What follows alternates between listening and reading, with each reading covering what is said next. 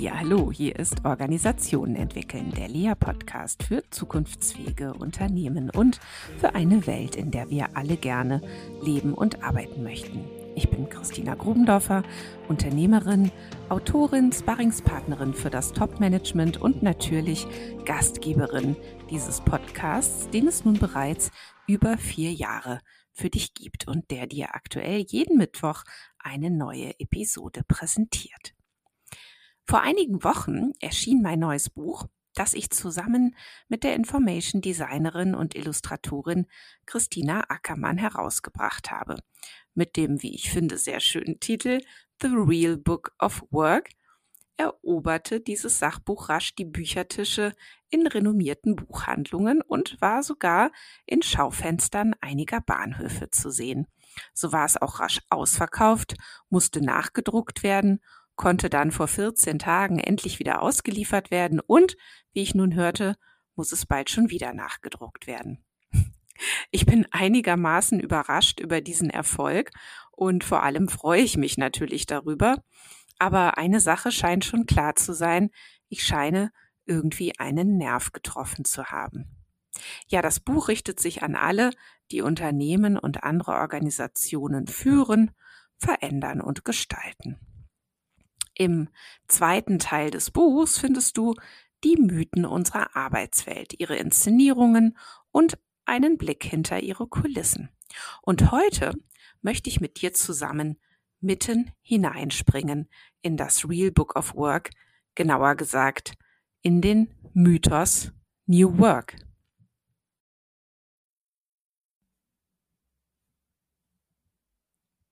Ja, springen wir doch mal rein in das Kapitel über den Mythos New Work.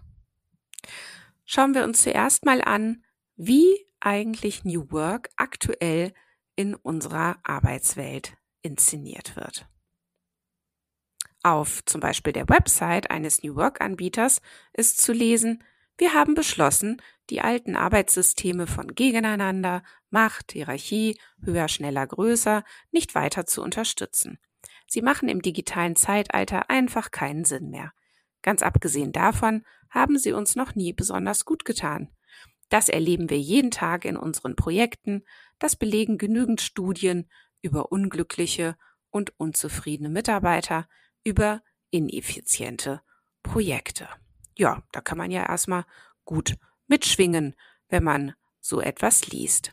Aber gehen wir mal einen Schritt weiter. Wer sich mit New Work schmückt, erhebt Anspruch auf dieses Thema unserer Zeit. Auf vielen großen Konferenzen häufen sich die hinreißend vorgetragenen Erfolge der Personalvorstände rund um New Work und derlei Projekte in ihren Unternehmen. Da heißt es dann, es sei zum Beispiel gelungen, Teams völlig selbst organisiert arbeiten zu lassen, ganze Büroetagen umgerüstet zu haben zu ganz modernen Workspaces oder auch ganz tolle Events für die Mitarbeiter veranstaltet zu haben. Und es wird dann in den schönsten Farben ausgeschmückt, welch unfassbar attraktive Unternehmenskultur der eigene Konzern habe. Ja, New Work ist natürlich schon längst so ein Containerbegriff geworden für so vieles, das anders gemacht werden soll in unserer Arbeitswelt. Und New Work steht für eine neue, andere Art und Weise, die Zusammenarbeit in Unternehmen zu organisieren. Es steht aber auch für einen neuen, anderen Anspruch an die Attraktivität eines Arbeitgebers und natürlich für neue und andere Ansprüche der Arbeitnehmer an einen Arbeitsplatz. Ja, und für so allerhand neue, andere Phänomene in unserer Gesellschaft, was das Arbeitsleben insgesamt angeht. Und im Hinblick auf die Arbeitsorganisation geht es bei New Work vor allem um flexible Arbeitszeiten und Orte, sich selbst organisierende Teams, ohne Führungskräfte natürlich, und natürlich auch um einen klar formulierten Purpose, an dem sich alle ausrichten sollen. Dabei wird dann New Work verknüpft mit zum Beispiel agilen Methoden, die bei der Umorganisation des Unternehmens helfen sollen. Ja, man kann sagen Agilität und New Work, diese beiden Konzepte sind für viele so stark miteinander verknüpft, dass sie häufig sogar synonym verwendet werden. Aber auch andere in Anführungsstrichen neuere Ansätze des Organisierens, wie zum Beispiel holakratische oder soziokratische Organisationsdesigns, fallen irgendwie unter New Work. Und selbst in der Tagesschau ist New Work längst angekommen und macht auch vor der Apothekenumschau nicht mehr Halt. Ja, worum ging es eigentlich nochmal so im Kern? Es ging eigentlich darum, dass Arbeit sich nicht wie eine Krankheit anfühlen soll. Wenn man New Work mal selber befragen würde, dann würde New Work wahrscheinlich so antworten. Arbeit soll menschenfreundlicher gestaltet werden, statt auf Profit getrimmt zu sein. Schließlich ist es doch schade, dass sich für viele Menschen Arbeit wie eine Krankheit anfühlt. Sie sich montags zur Arbeit quälen und den Donnerstag als den kleinen Freitag feiern, der das Wochenende einläutet. Das ist nicht mehr zeitgemäß und auch gar nicht nötig. New Work stößt wichtige Diskussionen über die Zukunft unserer Arbeit an. Ja, und vielleicht würde man New Work dann einfach mal weiter befragen und würde fragen, was ist denn zeitgemäße Arbeit? Und dann würde New Work antworten, ja, zunächst die Automatisierung und dann die Digitalisierung und dann die Globalisierung haben ganz neue Formen von Arbeit möglich gemacht. Jeder kann jetzt das tun, was ihm oder ihr Spaß macht und es auch flexibler tun. Arbeit und Leben sind schon längst einfacher miteinander zu vereinbaren, wodurch Arbeit uns alle auch stärken kann. Und die neuen Generationen denken sowieso ganz anders über Arbeit nach. Und das ist auch gut so. Ja, man kann dieses Interview sich jetzt noch weiter vorstellen und ähm, kommen wir aber doch mal zum ersten Problem. Denn New Work verwässert im Mainstream. New Work ist zwar in aller Munde, doch aus Sicht der Anbieter von echter New Work wird es nicht richtig umgesetzt oder es wird auch nicht wirklich verstanden. Und sie wissen dabei nicht, ob sie nun lachen oder weinen sollen. Einerseits ist es aus ihrer Sicht großartig, dass New Work so stark auf dem Vormarsch ist und andererseits sehen sie, dass Unternehmen es für ihre unternehmerischen Zwecke missbrauchen. Sie schreien CETA und Mordio zu diesem aus ihrer Sicht blinden Aktionismus und sie fragen sich, warum die meisten Führungskräfte in Konzernen immer noch der Meinung sind, ein paar bunte Post-its im Workshop zu nutzen sei dann schon New Work. Ja, New Work dient den Unternehmen scheinbar vor allem als Recruiting und Bindungsinstrument. Da kann es den ernsthaften New Work Evangel Evangelisten schon mal schlecht werden bei so viel Oberflächlichkeit und Heuchelei oder sagen wir Opportunismus. Ja, so richtig ernst scheinen Unternehmen es nicht zu meinen mit New Work. Es dient eher ihrer Schauseite, als dass sie ihre grundlegenden Strukturen angehen wollten. Dabei war New Work doch zu höheren Zwecken angetreten, zu einer radikalen Veränderung der Arbeitswelt. New Work wollte die großen Herausforderungen unserer Zeit angehen und nicht im Hier und Jetzt profane Probleme lösen. Auch Friedjof Bergmann, der Begründer von New Work, kritisierte kurz vor seinem Tod im Jahr 2021 die Stilblüten, die mit Berufung auf seine Idee New Work getauft wurden, zum Beispiel, dass Hunde endlich mit ins Büro gehen dürfen. Solche Ideen könnten maximal in die Kategorie eingeordnet werden, die Arbeit für den Einzelnen ein bisschen netter und erträglicher zu machen. New Work ist längst zu einer eigenen Industrie geworden, die einerseits vor allem denjenigen Unternehmen dient, die anderen New Work verkaufen möchten, ob als Open Space und Eventbüro, als Training oder als Organisationsentwicklungsprozess. Und für viele Unternehmen, und das ist die andere Seite, ist es ja auch opportun, New Work für ihre unternehmerischen Zwecke zu instrumentalisieren. Und das zeigt sich daran, dass die Reduktion von Büroflächen als New Work Projekt verkauft wird, weil sich das schicker anhört, als einfach zu sagen, dass sich nach der Pandemie nur noch ein Bruchteil der Leute dazu bewegen lässt, ins Büro zu kommen und es deshalb auch gar keinen Sinn mehr macht, das komplette Gebäude zu mieten. New Work ist ein Label, mit dem sich Unternehmen gerne schmücken. Um das Empowerment von Menschen geht es ihnen dabei aber scheinbar oft nicht. Und das macht die echten New Work-Vertreter wütend. Fassungslos steht man den unternehmerischen Praktiken gegenüber, die den Menschen wie ein Rädchen im Getriebe betrachten. Tja, was ist da los? Wie lässt sich das erklären? Fragen wir doch mal die Organisation selbst. Ja, und das ist auch dann die Überleitung zum zweiten Teil in diesem Kapitel, denn nach der Inszenierung eines Mythos in der Arbeitswelt geht es dann immer darum, das Ganze mal in einem anderen Licht zu betrachten, nämlich im Licht der Organisation. Worum ging es eigentlich nochmal Friedjof Bergmann, dem Urvater von New Work? Sein Anliegen war es, ein Gegenmodell zum Kapitalismus zu entwickeln, das aber anders als der Sozialismus auch eine Zukunft haben könne. Zentrale Werte einer neuen Arbeit sollten Selbstständigkeit, Freiheit und Teilhabe an Gemeinschaft sein. Seine These war, dass die Menschheit jetzt, wir sprechen von den 1980er Jahren, die Chance habe, Arbeit neu zu verstehen, indem sie sich von der Idee befreie, dass Arbeit immer gleich Lohnarbeit zu sein habe. Der Mensch solle seine Arbeitskraft aufteilen in drei Bereiche.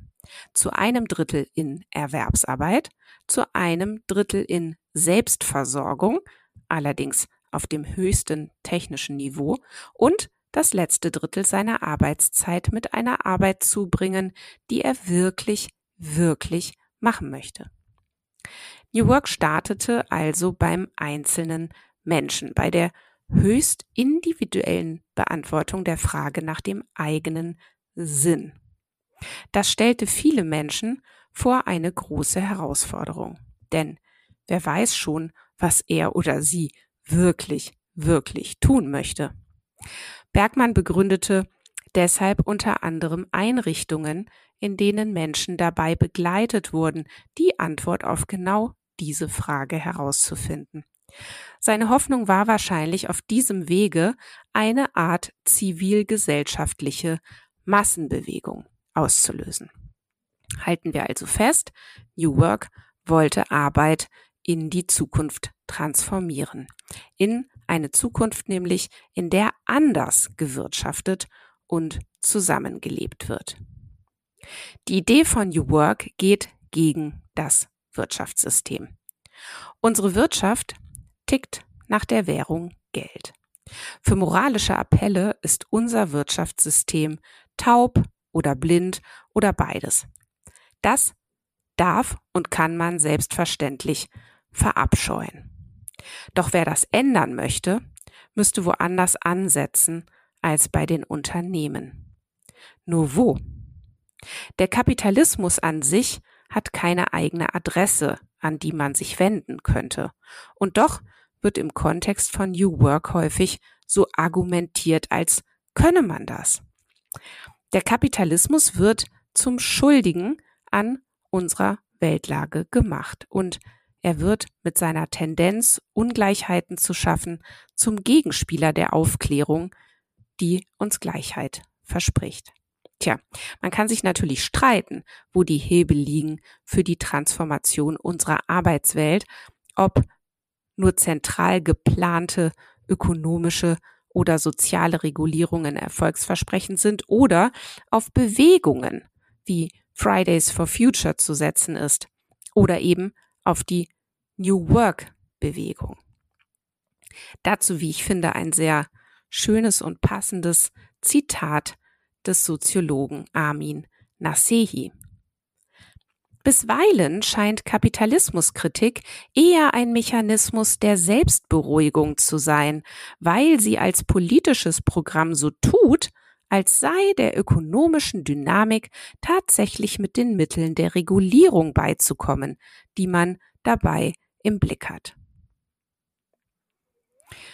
Tja, New Work ist im Ursprung die Utopie einer besseren Arbeitswelt und kommt wie jede Utopie nicht ohne normativen Orientierungshorizont aus.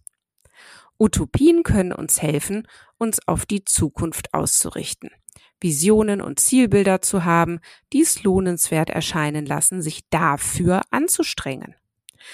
Doch sollten wir dabei nicht aus den Augen verlieren, dass sie mehr als das auch nicht sein können. Keine Utopie beansprucht für sich zu wissen, wie man dorthin kommt.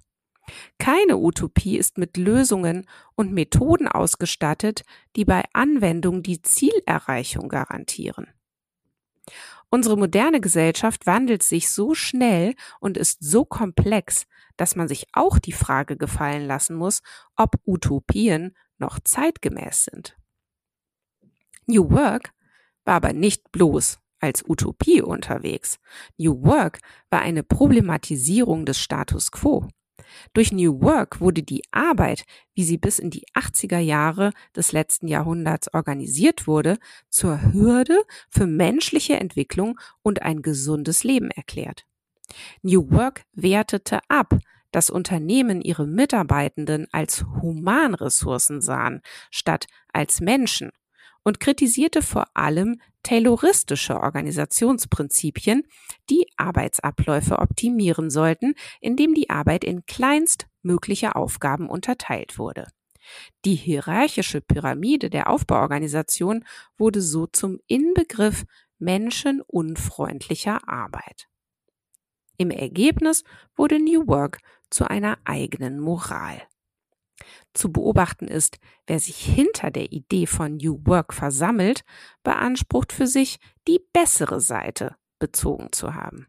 Es besser zu wissen, wie man Arbeit organisiert, wie man mit Menschen umzugehen hat, wie man als Unternehmer Geld zu investieren hat, wie man Wohlstand zu teilen hat, wie man einen Beitrag zu einer besseren Welt zu leisten hat. Mit New Work wurde das Dogma gleich mitgeliefert.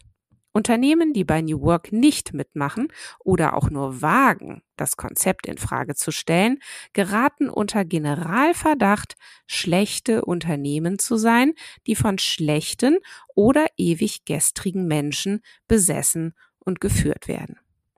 Echte New Worker distanzieren sich, indem sie lautstark konstatieren, also so möchte ich ja nicht arbeiten. New Work-Anhänger scheinen bestenfalls Mitleid zu haben mit den armen Seelen, die es wohl einfach noch nicht kapiert haben, worum es eigentlich geht. Oder denen die intellektuelle Kapazität, zumindest aber wohl die menschliche Reife fehlt, mit ihnen an einem Strang zu ziehen. Tja, kommen wir vielleicht zur Wurzel dieses Übels. Denn New Work ist kein Transformationsansatz. In der Transformationsforschung werden drei Arten von Wissen unterschieden. Zielwissen, Systemwissen und Transformationswissen. Ein Beispiel für Zielwissen sind die Sustainable Development Goals, die 17 Ziele für Nachhaltigkeit, die bis 2030 erreicht werden sollen. Zielwissen beantwortet die Frage, was in Zukunft sein sollte und was nicht sein sollte. Es versorgt uns mit Visionen darüber, wie wir in Zukunft zusammenleben möchten. Systemwissen hingegen ist Wissen darüber, wie unsere Welt in der Gegenwart funktioniert. Dazu gehören wissenschaftliche Erklärungen zur Erderwärmung, die weltpolitischen Zusammenhänge und so weiter. Die dritte Kategorie ist dann das Transformationswissen, das Auskunft darüber gibt, wie wir nun vom Ist zum Soll kommen. Es versorgt uns mit Strategien, wie der Wandel gestaltet werden kann. Na, zunächst einmal fällt auf, dass der hier zugrunde liegende Wissensbegriff absolut gesetzt wird, also so als könne man diese Dinge tatsächlich wissen. Doch das darf und muss natürlich unbedingt bezweifelt werden. Sonst kommen wir nur in einen Streit darum, wer recht hat, statt uns die Mühe zu machen, verschiedene Perspektiven übereinander zu legen. Das hier nur so nebenbei bemerkt. Ich finde diese Dreiteilung dennoch ziemlich brauchbar, denn sie bringt eines zum Vorschein. New Work ist bestenfalls Zielwissen. Aber es ist recht schwach auf der Brust, Systemwissen zu generieren, denn New Work ist keine Wissenschaft und liefert auch wenig Erklärungen für den Ist-Zustand. New Work gibt aber vor allem keine Auskunft darüber, wie genau es denn nun gelingen soll, das Ziel von New Work zu erreichen. Es versorgt uns mit Werten wie Teilhabe, Freiheit, Selbstverwirklichung, aber nicht mit Transformationswissen. Werte eignen sich prima, um große Scharen von Menschen dahinter zu versammeln. Aber auch nur deshalb, weil sich jeder selbst ein Bild davon machen kann, wie es konkret gemeint ist. Werte haben es immer dann schwer, wenn sie handlungsleitend sein sollen. Heißt Freiheit nun, dass jeder machen kann, was er will? Zum Beispiel mit dem Porsche mit 240 über die Autobahn brettern? Oder heißt Freiheit, auf das Leben anderer Menschen Rücksicht zu nehmen und lieber sein Auto abzusch abzuschaffen? Tja. In Bezug auf seine Umsetzung hat New Work eine offene Flanke. Und die wurde gerne genutzt durch kreative Köpfe, die sich Methoden überlegt haben, die Unternehmen anwenden sollten, um New Work einzuführen. Doch statt sich damit, damit in New Work Organisationen zu transformieren, wurde die Anwendung der Methoden selbst zum Ausdruck von New Work. Wobei man sich auch noch die Frage stellen müsste, wie eine New Work Organisation tatsächlich aussehen würde. Hier gibt es ziemlich viel Interpretationsspielraum. Es wäre notwendig, alle Praxis rund um New Work systematisch auszuwerten, um daraus eventuell etwas zu lernen. Doch das findet so meines Wissens bisher nicht statt. Aber New Work musste zu unternehmerischer Heuchelei führen. Wieso? Der Konflikt, in den Unternehmen durch New Work geraten, ist vorprogrammiert. Für Unternehmen und andere Organisationen ist es eine überlebensnotwendige Bedingung, Mitglieder zu rekrutieren. In Unternehmen sagt man eher Mitarbeiter, die sie dann aber auch austauschbar halten bzw. als Mitglied auf Zeit sehen.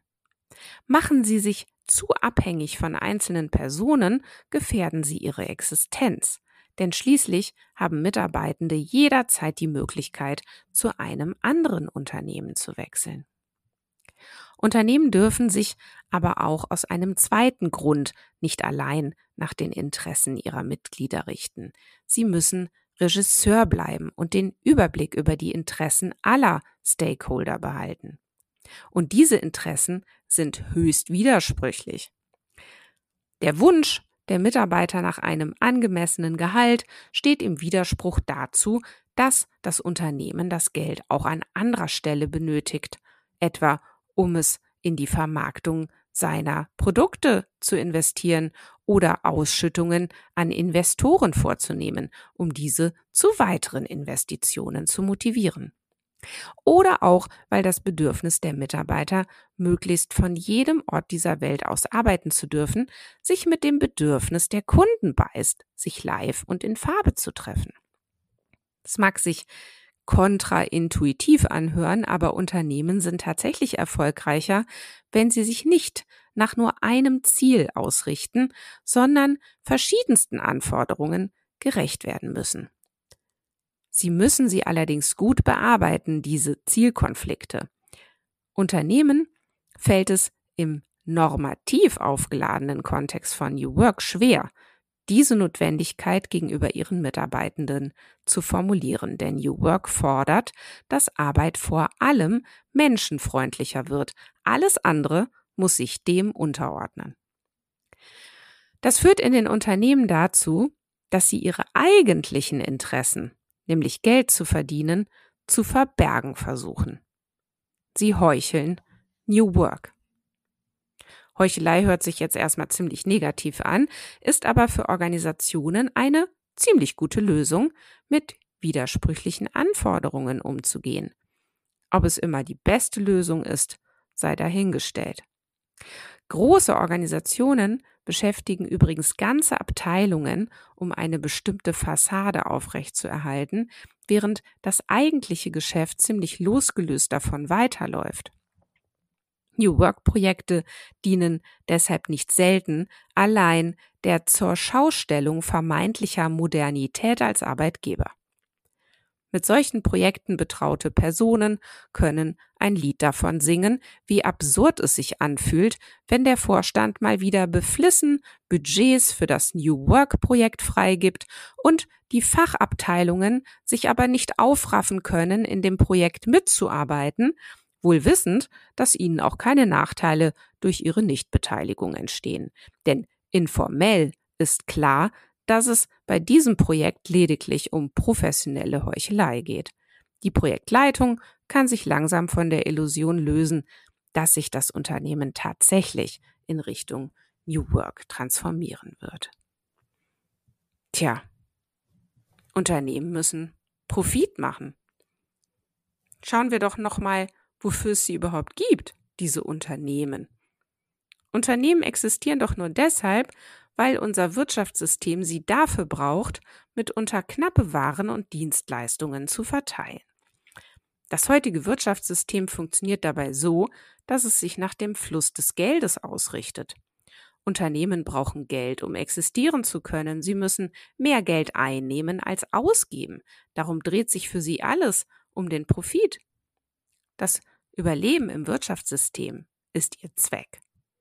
Darum kämpfen sie jeden Tag. Einen anderen Zweck brauchen sie erstmal nicht. Im Gegensatz zu Unternehmen folgen einige andere Organisationen auch einem weiteren Zweck. Krankenhäuser zum Beispiel müssen zwar auch am Wirtschaftssystem teilnehmen, aber sie haben zusätzlich noch den Zweck, Kranke zu versorgen. Um diesen Zweck zu erfüllen, verbrauchen sie Geld. Unternehmen können sich selbstverständlich auch über ihr pures Überleben hinausgehenden Zwecken verschreiben, doch müssen sie es nicht unbedingt. Genauso wenig braucht ein Mensch einen höheren Sinn in seinem Leben zu folgen, er überlebt auch ohne. Dabei ist es auch interessant, genauer auf den Geldfluss zu schauen. Gemeinnützige Organisationen zum Beispiel nehmen zunächst Geld ein, etwa über staatliche Zuschüsse oder Spenden, um es dann erst auszugeben für edle Zwecke. Für Unternehmen gilt das umgekehrt. Sie geben zuerst Geld aus in Form von Investitionen, bevor sie Geld einnehmen können. Dabei werden Investitionen unter der Annahme geleistet, dass sie zur weiteren Zahlungsfähigkeit des Unternehmens in der Zukunft beitragen werden. Investitionen werden daraufhin geprüft, ob sie sich auch lohnen, ob dadurch dann mehr Geld zur Verfügung stehen wird als vorher. Das bedeutet, nur wenn Unternehmen Profit machen, können sie weiteres Geld ausgeben, um dann wieder Geld einzunehmen. Um zu überleben, müssen sie sich auf den Profit konzentrieren. Wenn Unternehmen sich dennoch einem zusätzlichen Purpose verschreiben, so macht es ihre Lage schwieriger. Sie nehmen freiwillig in Kauf, schlechtere Bedingungen zu akzeptieren, denn die Ausrichtung auf einen sekundären Zweck schränkt sie enorm ein in ihrem Handeln. Investitionen werden dann nicht mehr nur danach beurteilt, ob sie sich finanziell lohnen, sondern auch noch, ob sie dem höheren Zweck dienen. Was es für Unternehmen zusätzlich schwer macht, Sie sind unsicher, ob sie überleben werden. Das Einzige, was sie sicher wissen können, dass sie bisher überlebt haben. Wie die Zukunft wird, das wissen sie nicht und ob es sie noch geben wird, eben auch nicht. Das kann Unternehmern und Führungskräften schon schlaflose Nächte bereiten, denn ihre private Existenz hängt häufig ziemlich stark zusammen mit dem Unternehmenserfolg. Sie gehen Risiken ein, die ihnen niemand absichert. Sie müssen sich auf sich selbst und andere verlassen können. New Work ist eine Mode. Und Moden sind in Führungskreisen immer gerne gesehen, weil sie Trost versprechen. New Work ist, wie alle anderen Moden auch, ein Angebot an Unternehmer und Führungskräfte, sich ihrer Überlebensangst nicht stellen zu müssen. New Work wird Ihnen als Trostpflaster angeboten gegen die große Sorge, dass die Zukunft Überraschungen bereithalten könnte, die Ihr Unternehmen nicht mehr bewältigen kann. Es ist nachvollziehbar und verständlich, dass Unternehmen deshalb häufig Moden folgen. Ihre Probleme, dass die Zukunft unvorhersehbar ist und sie vom Wettbewerb verschlungen werden könnten, lösen sie damit allerdings nicht. Denn Moden produzieren paradoxerweise das Gegenteil von dem, was sie versprechen. Wenn alle einer Mode folgen, erreichen sie dabei höchstens Mittelmaß. Dabei versprach die Mode doch Unverwechselbarkeit und Einzigartigkeit. Einer Mode zu folgen ist daher nie besonders schlau, da auf dem Markt nun mal Konkurrenz herrscht. Da muss man sich tatsächlich abheben und nicht das nachmachen, was alle tun. Aber dass es Moden gibt und auch immer wieder neue, ist unvermeidbar und erklärt sich über die Ungewissheit der Zukunft, die daraus entstehenden Unsicherheiten und die Ratlosigkeit, mit dieser Unsicherheit umzugehen. Es ist aber nahezu absurd, dass New Work für viele Unternehmen der heilige Gral zu mehr unternehmerischem Erfolg erscheint. Damit hat sich New Work ziemlich weit weg bewegt von seiner ursprünglichen Idee und Absicht. Und nur wenige Unternehmen, die New Work für sich beanspruchen, wissen, worum es dem Erfinder, dem österreichisch-amerikanischen Sozialphilosophen und Anthropologen Friedjof Bergmann wirklich ging, als er zu einer Generalkritik an unserem Arbeitsbegriff ansetzte.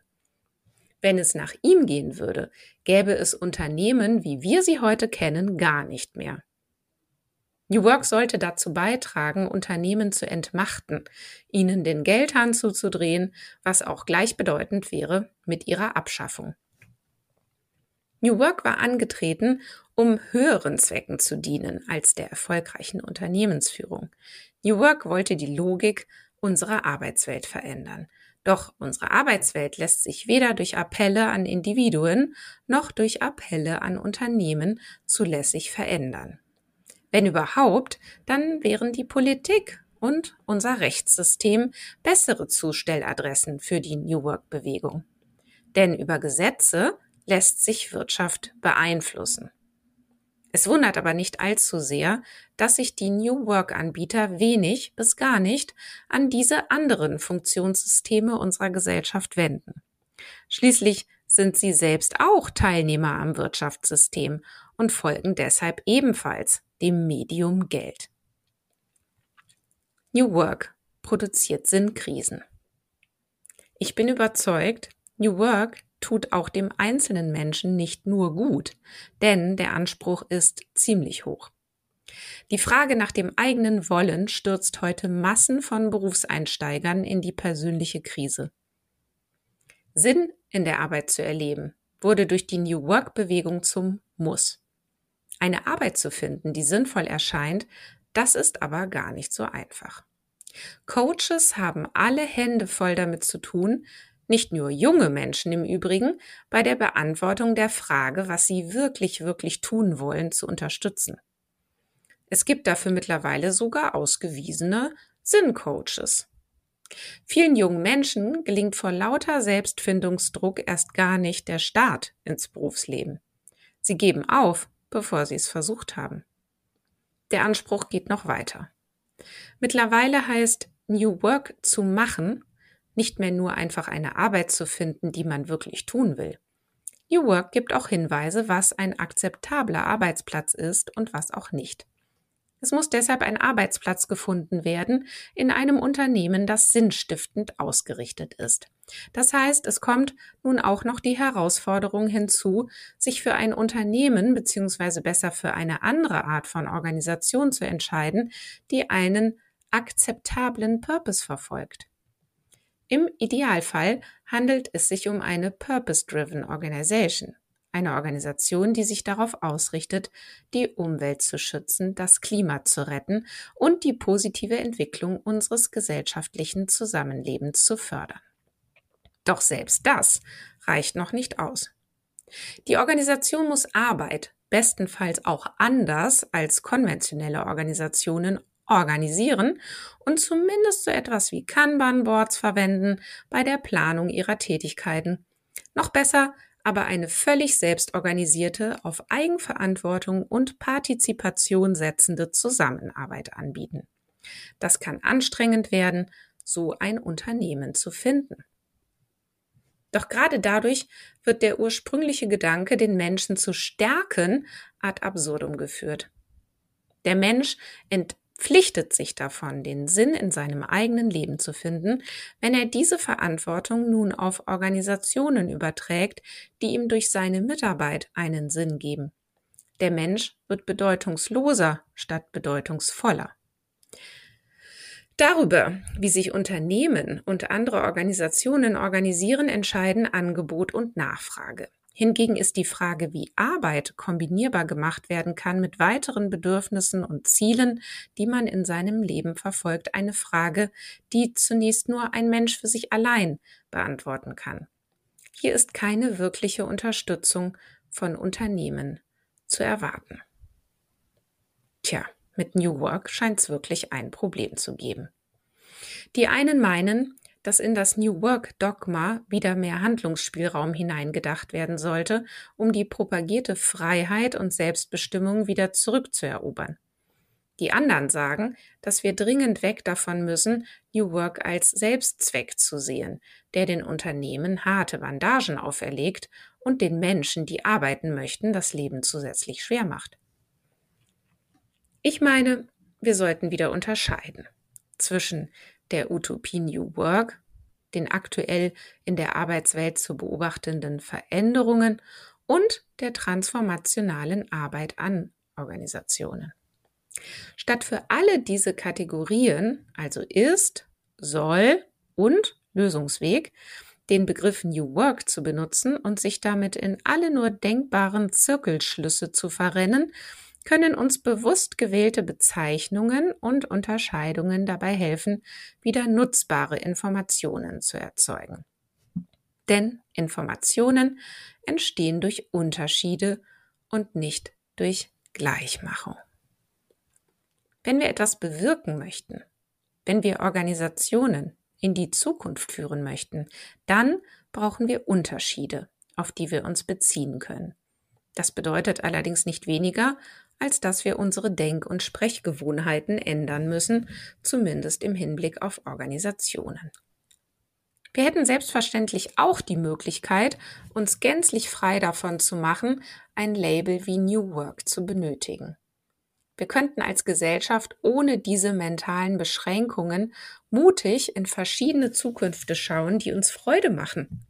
Und wir könnten endlich beginnen, mehr dafür zu tun, dass auch unsere Kinder und Enkel eine der vielen möglichen lebenswerten Zukünfte vor sich sehen. Dafür müssen wir wach sein und hinterfragen, was wir serviert bekommen. Wie erklären wir uns das? Diese Frage müsste zum Standardrepertoire eines jeden Diskurses gehören. Statt sich hinter Werten zu verstecken, die nicht kritisierbar sind, müssten wir uns wieder mehr streiten, und zwar auf höchstem Niveau. Ja, zum Schluss ein paar Tipps für Führungskräfte.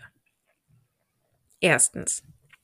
Wenn es heißt, wir brauchen New Work, dann frage zurück, wofür? Wozu wollen wir als Unternehmen besser in der Lage sein? Und woran würden wir es merken, wenn wir es dann wären? Zweitens, Kläre, was genau gemeint ist, wenn in deinem Unternehmen von New Work die Rede ist. Gib dich nicht mit Sprechblasen und Allgemeinplätzen zufrieden. Schlage dann passendere Begriffe vor. Vielleicht sind es eher New Ways of Working, die ihr einführen möchtet. Drittens, bedenke, New Work ist eine Utopie bzw. Philosophie und liefert keine Antwort auf die Frage, wie man es einführt. Auch mit der Einführung von Agilität ist es nicht getan. Ihr solltet euren eigenen Weg finden. Alles andere wird der Individualität deines Unternehmens sowieso nicht gerecht. Viertens. Frage dich, für welches Problem deines Unternehmens New Work die Lösung sein soll. Zum Beispiel für ein Personalbeschaffungsproblem oder für ein Kostenproblem Fünftens. Sondiere gemeinsam mit anderen Personen aus deinem Unternehmen, warum zum Beispiel dieses Personalbeschaffungsproblem die Überlebensfähigkeit eures Unternehmens bedroht und was ihr tun könntet, um es zu lösen. Sechstens. Überlegt euch, wie das Problem wahrscheinlich entsteht und was ihr besser machen könntet. Überlegt euch verschiedene Möglichkeiten, denn wirklich wissen kann man es ja nicht. Ihr arbeitet demnach mit Hypothesen und jeder Hypothese folgt dann eine andere Lösungsidee. Probiert es aus. Siebtens. Besprecht miteinander, ob ihr die Sorge habt, als Arbeitgeber nicht attraktiv genug zu sein. Falls ja, dann sprecht mit euren Kollegen darüber, was sie unattraktiv finden. Hört ihnen zu, daraus lässt sich vieles lernen.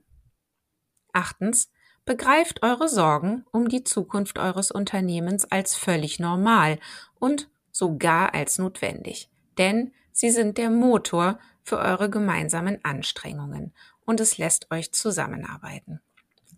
Neuntens, verstehe New Work bestenfalls als Aufruf, alles zu tun, was bessere Arbeit in eurem Unternehmen ermöglicht. Um aber New Work im eigentlichen Sinne zu realisieren, müsstet ihr euer Unternehmen wahrscheinlich dicht machen.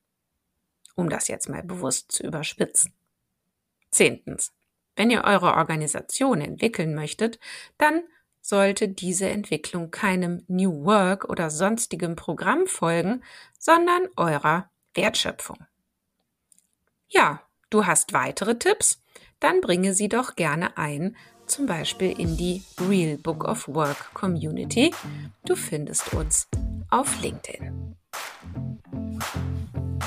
Ja, das war Organisationen entwickeln, der Lea-Podcast für zukunftsfähige Unternehmen. Danke, dass du wieder deine Zeit mit mir verbracht hast. Gefällt dir mein Podcast? Dann würde ich mich riesig freuen, wenn du den Podcast in deinem Netzwerk weiterempfiehlst. Und falls du über Apple Podcast oder Spotify hörst, dann gib uns doch auch gleich fünf Sterne. Das hilft uns enorm dabei, weitere Menschen zu erreichen, denen es auch ein Anliegen ist, eine Welt zu schaffen, in der wir alle gerne leben und arbeiten möchten. Tschüss, bis zum nächsten Mal.